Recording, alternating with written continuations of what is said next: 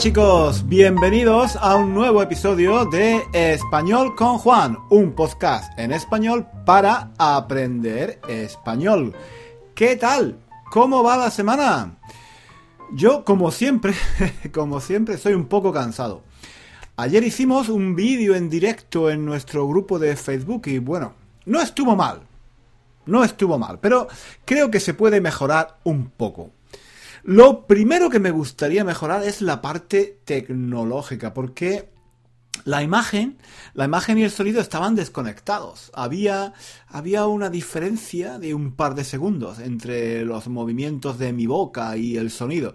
Pero bueno, creo que con el tiempo, con el tiempo lograré mejorar este aspecto técnico. Esto es, esto es lo que menos me gusta de trabajar en Internet. Internet puede ser maravilloso. Entrar en contacto con gente de todo el mundo en español es maravilloso, claro que sí. El problema es que a veces la tecnología no funciona. ¿Y cuándo? Cuando la tecnología no funciona, puede ser muy estresante. Estresante y frustrante. Sí, porque uno se pone a preparar un vídeo buscas los materiales, las imágenes, preparas ejercicios, en fin, preparas el material para dar una clase online y luego vas y te encuentras con que problemas de sonido, de imagen, y claro, te frustras, te cabreas, te, te, te, enfadas, ¿no? Te, pones nervioso. A mí, a mí la tecnología, la verdad, no se me da bien. Quizás pensáis que como uso mucho Facebook, YouTube, hago, hago vídeos, podcast, tengo un blog, en fin. Mm, seguro que muchos pensáis, joder, este tío, este tío sabe un montón de tecnología. Mm, Juan, mm, Juan tiene, tiene que, tiene que saber un montón sobre cómo usar los ordenadores, internet. Pues no, la verdad es que no. De hecho, de hecho se me da, se me da bastante mal. A mí, a, mí no se me da nada bien usar la tecnología. Pero lo que pasa es que me empeño, me empeño, hago, hago un esfuerzo por aprender, busco información en Google, miro, miro vídeos en YouTube sobre mm, cómo usar un software, pero, pero no, no se me da bien, no es que no es que no es que yo tenga ningún talento especial para la tecnología. Simplemente me empeño, me, pongo a ello. Mm, no me rindo, no me rindo fácilmente. Cuando me surge un problema, cuando me surge un problema con la tecnología, no abandono, no me rindo, busco la solución y no paro, no paro hasta que la encuentro. Pero, como digo, no, no, no es porque se me da bien, no, no, es porque tengo mucha fuerza de voluntad. Sí, eh, eso sí, tengo mucha fuerza de voluntad para hacer las cosas. Si quiero, si quiero hacer algo, pues venga, me pongo y no paro hasta, hasta que no llego hasta el final. Y tampoco me gusta la tecnología, ¿eh? No, en realidad, en realidad trabajar con ordenadores no, no es que me guste mucho, o sea, Quiero decir, no es que lo odie, no, tampoco es eso. No, no odio la tecnología, pero tampoco la adoro. No, es que me guste pasarme las horas muertas delante del ordenador. No, no, no, no me gusta pasarme las horas muertas delante del ordenador, para nada. ¿Conocéis, ¿Conocéis esta expresión, pasarse las horas muertas? Pasarse las horas muertas haciendo algo se usa cuando pasamos mucho tiempo haciendo una actividad y, no nos damos cuenta de que el tiempo pasa. Normalmente, normalmente se usa para actividades poco productivas, poco útiles. Por ejemplo, una madre, una madre puede decir, eh, mi hijo se pasa las horas muertas viendo la tele. En fin, a lo que iba que yo no odio la tecnología, pero tampoco me gusta pasarme las horas muertas delante de un ordenador. Preferiría preferiría hacer actividades al aire libre, la verdad. Preferiría ir al campo o dar un paseo por el parque, ir a la playa, en fin, cualquier cosa, cualquier cosa antes que pasarme las horas muertas delante de la pantalla del ordenador. Pero es que, bueno, en, el mundo de hoy es muy difícil escapar de, de la tecnología, ¿no? Si quieres trabajar, hoy en día tienes que usar el ordenador, el teléfono móvil, el iPad. ¿Cómo podría yo hacer mi trabajo sin usar Facebook, sin saber cómo editar un vídeo y cómo subirlo a YouTube, sin saber cómo usar un micrófono para grabar un podcast? La verdad es que si lo pienso, en los últimos años he aprendido un montón de cosas nuevas relacionadas con la tecnología. Y no me arrepiento, ¿eh? No me arrepiento en absoluto. Yo antes, hace unos años, sabía muy poco de ordenadores o de cómo funcionan las redes sociales. De hecho, hasta hace unos años, hasta hace, creo que... Sí, creo que hasta hace unos cuatro años, yo no tenía Facebook. Y ni siquiera sabía cómo funcionaba. No me interesaba. No me interesaban para nada las redes sociales. Y ahora tampoco, ¿eh? Ahora tampoco. Tampoco mucho, ¿eh? Las uso. Las uso, pero... Pero normalmente... Normalmente para mis clases de español. Mm, para crear cursos de español. Pero, pero no las uso no las uso mucho para estar en contacto con mis amigos. No. La verdad es que no. Las uso más que nada para mi trabajo como profesor de español. Y es que, como decía antes, la tecnología no se me da nada bien. Aunque, aunque parezca lo contrario, porque estoy usando siempre las redes sociales, subiendo vídeos a YouTube, grabando podcasts como este, pues pues no, no se, no se me da bien la tecnología, pero me empeño, me pongo a ello y al final aprendo lo que tengo que aprender. Me pasa igual con los idiomas, ¿eh? Como hablo inglés, italiano, francés y doy clases de español, mucha gente piensa que soy muy bueno para los idiomas, que se me da muy bien aprender idiomas, pero no, para nada, para nada. A mí, a mí los idiomas no se me dan bien. Simplemente me empeño, me, pongo a estudiarlos, hago un esfuerzo. Y si, por ejemplo, si decido aprender un idioma, pues digamos que tengo bastante fuerza de voluntad para ponerme a estudiar un idioma todos los días. Sí, fuerza de voluntad no me falta, pero talento, talento no tengo, no. No tengo ningún talento especial para, para los idiomas. Me cuesta, me cuesta mucho trabajo aprender un idioma. Lo que pasa es que si me gusta un idioma, entonces me pongo una meta, me pongo una meta a mí mismo y me digo, venga, tienes que aprender este idioma. No sé, francés, por ejemplo. Y venga, me pongo, pim, pim, pim, todos los días hasta que aprendo. Eso, eso no es talento. Eso es fuerza de voluntad. Pero bueno, bueno, bueno, yo no quería hablar hoy de este tema. Yo no quería hablar hoy de este tema. Yo hoy quería hablar de... Mmm, tachan, tachan.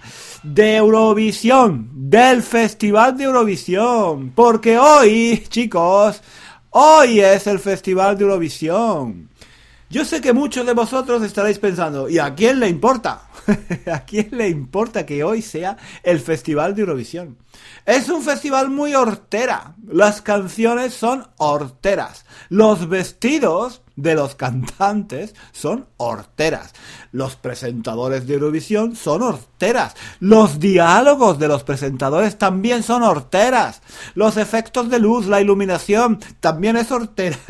y el público. El público también es hortera. Todos allí con sus banderitas, con las banderas de cada país, todos gritando ¡Ah! y, y agitando las banderas de los países. Terrible. Una horterada total. Pero, no sé, es tan hortera, es tan hortera que me gusta. es, es, extraño. Todo el mundo habla mal del Festival de Eurovisión. Todo el mundo dice que las canciones son súper comerciales, que los cantantes no saben cantar bien, que está muy politizado. En fin, digamos que, que lo ponen a parir. Poner a parir. Poner a parir. Es, es otra buena expresión que, que no sé si conocéis. ¿Sabéis qué significa? Poner a parir es una expresión muy coloquial. Se usa cuando se ataca o se critica mucho a algo o a alguien. Por ejemplo, Carlos me puso a parir porque llegué tarde al cine. ¿Mm? Carlos me puso a parir porque llegué tarde al cine. Habíamos quedado para ir al cine Y como llegué tarde, Carlos me puso a parir. Es decir, me criticó mucho, se enfadó conmigo. Poner a parir. Parir. ¿Entendéis lo que significa parir? Es, parir es lo que hacen las mujeres cuando tienen un hijo, ¿no? Mm, también se puede decir dar a luz. Parir es más informal menos, educado, digamos. Entonces, cuando se critica mucho algo, algo o alguien, se dice poner a parir. Pues eso, lo que estaba diciendo, que todo el mundo pone a parir el Festival de Eurovisión, pero luego mucha gente lo ve. Sí, cada año lo ve un mogollón de gente. A, a, pesar de que sea un espectáculo muy hortera, mucha gente lo ve. Y es que yo creo que en parte el atractivo del Festival de Eurovisión es ser hortera. Sí, es, es tan hortera que resulta divertido, que resulta gracioso. Todo el mundo sabe que es una horterada, que las canciones son muy comerciales, pero pero es divertido, ¿no? sí, yo, yo, creo que es eso. las cosas horteras suelen ser divertidas, graciosas. Es un pasatiempo, ¿no? nadie le da demasiada importancia. Es divertido porque todo el mundo quiere que gane su país. Incluso, incluso cuando todo el mundo sabe que la canción de su país es muy mala. Aunque todo el mundo sepa que la canción de su país es una mierda, pues eso, que, que, todos queremos que gane la canción de nuestro país. Aunque sea una mierda. Aunque sea una puta mierda. Mm, perdonad, perdonad que, que use palabrotas, pero es que es que a, a, veces me salen así, ¿eh? No, no, no puedo, no, no puedo, no puedo evitarlo. Em, no, no me gusta decir muchas palabrotas, pero bueno, a veces, a veces sí. Entonces, es más que nada, más que nada una competición entre países, ¿no? Cada uno quiere que gane la canción de su país y ya está. Porque es la suya. Es una horterada, es una horterada, lo sé, pero es divertido. Y también, también es un ritual. Es una costumbre que repetimos todos los años. Yo qué sé, es, es algo que hacemos desde que éramos niños, ¿no? Yo no sé, pero creo que mm, no me he perdido ningún festival de Eurovisión desde que tenía 10 años. Y, y, ahora se ha convertido en un ritual, en una costumbre, como cuando miras en la tele los partidos de la selección de fútbol de tu país y quieres que gane. Aunque juegue muy mal al fútbol, ¿no? Pues aquí es igual, es un juego, en el fondo es un juego. Todos sabemos que no importa. Todos sabemos que el festival es hortera. Todos sabemos que la canción de nuestro país es hortera. Pero bueno, lo importante es ganar. Es un, es un puto juego y nada más. Pero chicos, chicos, chicos, el Festival de Eurovisión no se puede ver así como así. No. ya he dicho que es un ritual y en los rituales hay que seguir unas normas. Hay, una, hay unas reglas que uno no se puede saltar. Hay que ponerse a ver el Festival de Eurovisión en la tele, con tus amigos o con tu familia sentados enfrente de la tele. Hay que comprar patatas fritas, pipas o cacahuetes y Coca-Colas, varias, varias botellas de Coca-Cola de 2 litros. Y hay que ver todas las canciones, desde la primera hasta la última, haciendo comentarios críticos de los cantantes, de las canciones, de los presentadores, de cómo van vestidos, de las chorradas que dicen. Es decir, poniendo a parir a todo el mundo. De eso se trata. Se trata, se trata de pasar una tarde hortera, viendo un festival hortera y poniendo a parir a, todo el mundo. Pero, pero es un juego, un juego hortera, sí, pero, pero un juego divertido para pasar la tarde. Para mí es sobre todo una forma de recordar mi infancia. Porque, como decía, yo de niño veía siempre el Festival de Eurovisión, no me lo perdía nunca, y ahora, ya de mayor, pues me sigue gustando. En parte porque me recuerda a mi infancia. Es como volver un poco a la, a la infancia. Sí, yo creo que lo veo por eso, porque me recuerda a los años de mi niñez. La verdad es que el Festival de Eurovisión ha cambiado mucho en los últimos años. Ya no es como era antes. Antes había menos países y cada país cantaba en su propia lengua. Los franceses en francés, los portugueses en portugués, los griegos en griego, los españoles en español. Ahora, yo no sé por qué, todo el mundo canta en inglés. ¡Qué chorrada! E, era, era mucho más bonito antes, cuando las canciones eran en lenguas diferentes. Y además, todas las canciones, o casi todas las canciones, suenan igual. A, mí por lo menos me suenan todas igual. Son canciones melódicas, comerciales, vacías de contenido, superficiales. Antes, no sé, yo, yo creo que antes eran un poco diferentes. Siempre, siempre ha sido obviamente un festival de música comercial, pero antes por lo menos las canciones tenían una cierta personalidad. Yo recuerdo todavía canciones muy chulas de Eurovisión. Waterloo, por ejemplo, de ABBA. Waterloo. Ganó, ganó Eurovisión en 1974. Una canción chulísima, ¿no? Una canción que todavía se canta y se baila. Si tú pones Waterloo en una fiesta, estoy seguro de que todo el mundo se va a poner a bailar porque es una canción súper chula. Y también recuerdo mmm, Poupée de Cire, Poupée de Son, que era una canción que de niño me gustaba mucho. Fue, fue la canción que ganó Eurovisión en el año 1965. Y claro, también está el La La La de Maciel, la canción de España que ganó Eurovisión en el año 1968. En fin, no sé. Eran canciones con más personalidad y además cada país las cantaba en su idioma, como tiene que ser. Como tiene que ser. Ahora, ahora recuerdo también una canción de Alemania. Una canción de Alemania, creo que fue el año 1982, también muy chula, se llamaba Ambition, Ambition Freedom o algo así. Y la cantaba Nicole. No estaba mal, no estaba mal.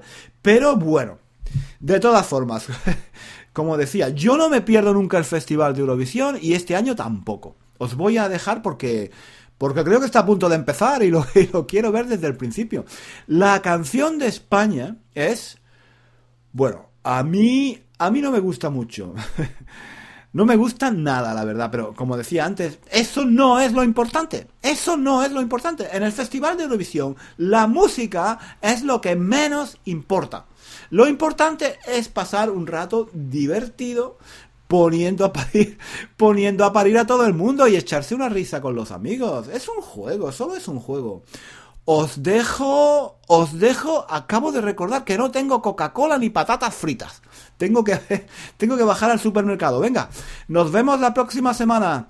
Hasta pronto, nos vemos. No, no, no, no, nos escuchamos. Venga, adiós, buena semana. Buena semana a todos y a todas. Adiós.